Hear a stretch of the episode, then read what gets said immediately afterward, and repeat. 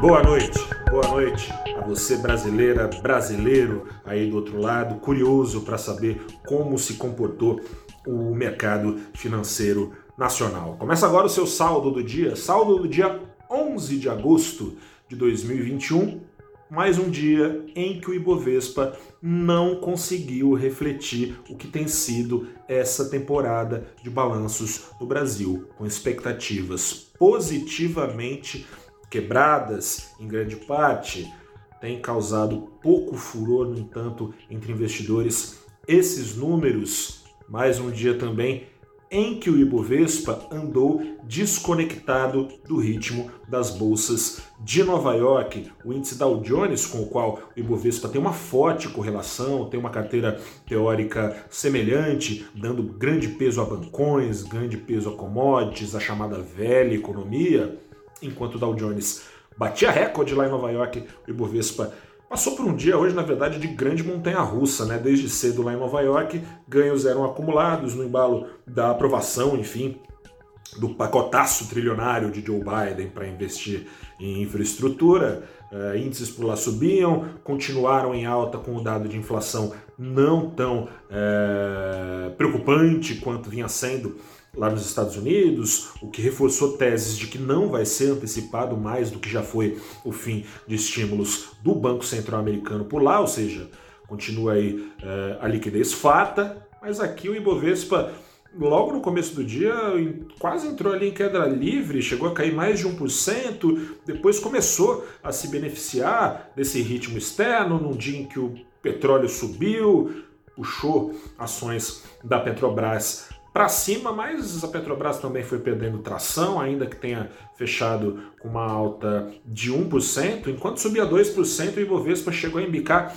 0,45% para cima, mas foi perdendo força, voltou a cair, fechando então com essa leve baixa que poderia ter sido bem pior não fosse o cenário externo, porque o cenário interno segue complicado. E não é de hoje Uh, ao longo do ano, Dow Jones, esse índice americano que tem familiaridade com o Ibovespa, para você ter ideia, acumula ao longo de 2021 16% de ganhos, o Ibovespa 2,5% só. Não é à toa, né? essas coisas não acontecem por acaso, né? não é.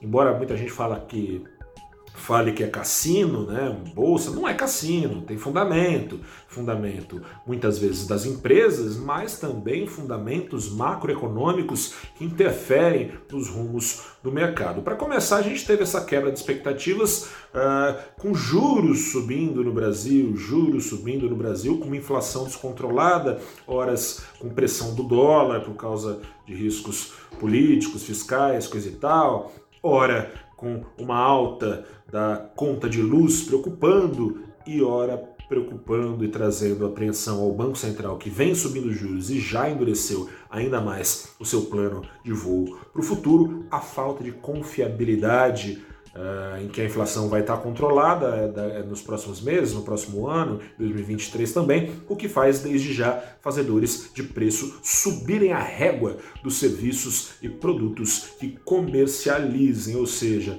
está desancorando a expectativa de inflação e, como diz o Banco Central, depende de um governo e de um Congresso colaborando, Congresso aprovando reformas. Não qualquer reforma, reformas que de fato mudem é, a estrutura para melhor da economia brasileira. Só aprovar reforma para falar que aprovar reforma não vai mudar nada. Tem que aprovar reforma boa. Não dá para aprovar puxadinho na reforma administrativa, reforma tributária, privatização cheia de jabuti, isso aí não vai mudar nada, vai só mudar as moscas, mas continuará sendo a mesma coisa sobre, sobre os insetos. É, esse clima todo mantém então o investidor avesso a, a, risco, apesar, como disse, dos resultados positivos e da retomada em curso da economia brasileira. E os riscos políticos não param por aí, desde o começo do ano trouxe. É, negacionismo, né, com o qual o mercado, o, o mercado não, né, o Planalto lidou com a pandemia, resultou no que a CPI tem mostrado nessas últimas semanas, em vacinas mais atrasadas do que poderiam estar, mais mortes do que poderiam ter, do ponto de vista estritamente econômico, mais restrição de mobilidade e pressão para baixo na, no crescimento econômico do que poderia ser. Isso trouxe é, ao Ibovespa, lá nos primeiros meses, o Ibovespa, depois de bater recorde em janeiro, apontar para baixo, enquanto recordes de mortes eram batidos, recordes de contágio pela Covid-19 eram batidos. Nesse momento em que as empresas estão no momento melhor, o presidente Bolsonaro segue em seu Don Quixote, né? Ele lutava contra moinhos. O presidente Jair Bolsonaro luta contra o, vo o voto eletrônico que ele julga, diz, contrariando fatos, como um voto fraudulento. Auditorias são feitas desde a década de 90 pelo Tribunal Eleitoral. É, tem, eles convidam hackers para tentar invadir, a turma não consegue. Ou seja, o voto é seguro. Mas o presidente Jair Bolsonaro, afeito que é a teorias conspiratórias, né? Não é a primeira, teve a cloroquina, né? Que ele achou que seria um grande sucesso porque ele achou, depois chegou a falar que o vírus era chinês, coisa e tal. Ele aplica isso no momento, então, essa, esse modus operandi de pensar as eleições, no momento que vai mal nas pesquisas, isso traz apreensão. Hoje esperava-se que, derrotado o voto no papelzinho, Bolsonaro moderasse o discurso, segue colocando em dúvida ah, as eleições do ano que vem, falou de novo hoje. Isso contraria um manifesto feito por boa parte do PIB nacional, né? banqueiros, donos de empresas, responsáveis pelos rumos práticos da economia brasileira assinaram um manifesto em nome da democracia nesses últimos dias. Você pode acessar lá no valorinvest.com. O presidente Bolsonaro segue lá colocando seus tanques de guerra nas ruas, como foi ontem. Além disso, tem um risco fiscal. O presidente Bolsonaro está patrocinando o projeto do ministro Paulo Guedes para dar pedalada fiscal, calote, pagamento de precatórios, empurrando com a barriga o compromisso do governo para frente para turbinar o Bolsa Família. Bolsa Família, que não é o problema em si, é preciso sim reformar um programa, os programas de transferência de renda aqui no Brasil, dar uma engordada, né?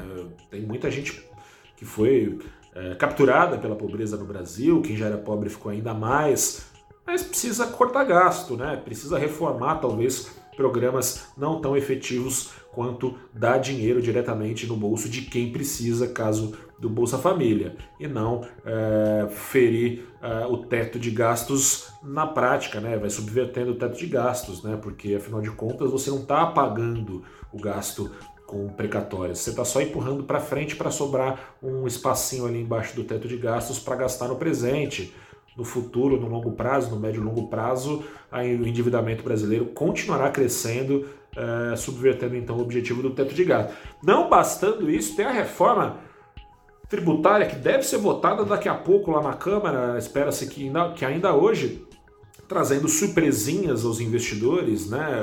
Durante a madrugada, o relator apresentou um projeto que não é, é tão agressivo no corte de impostos ao setor produtivo quanto ele vinha ventilando, ou seja, investidor tomando várias surpresas, inclusive a manutenção no texto da tributação de dividendos em 20%, o que resultou num dia em que boa parte dos mercados emergentes foi beneficiado pelo apetite estrangeiro, não só pela bolsa brasileira sendo a mosca branca, também o câmbio, enquanto noutros países o dólar ficava mais barato, por aqui subia quase meio por cento aos R$ 5,22, curva de juros de ponta a ponta para cima. Rapaz!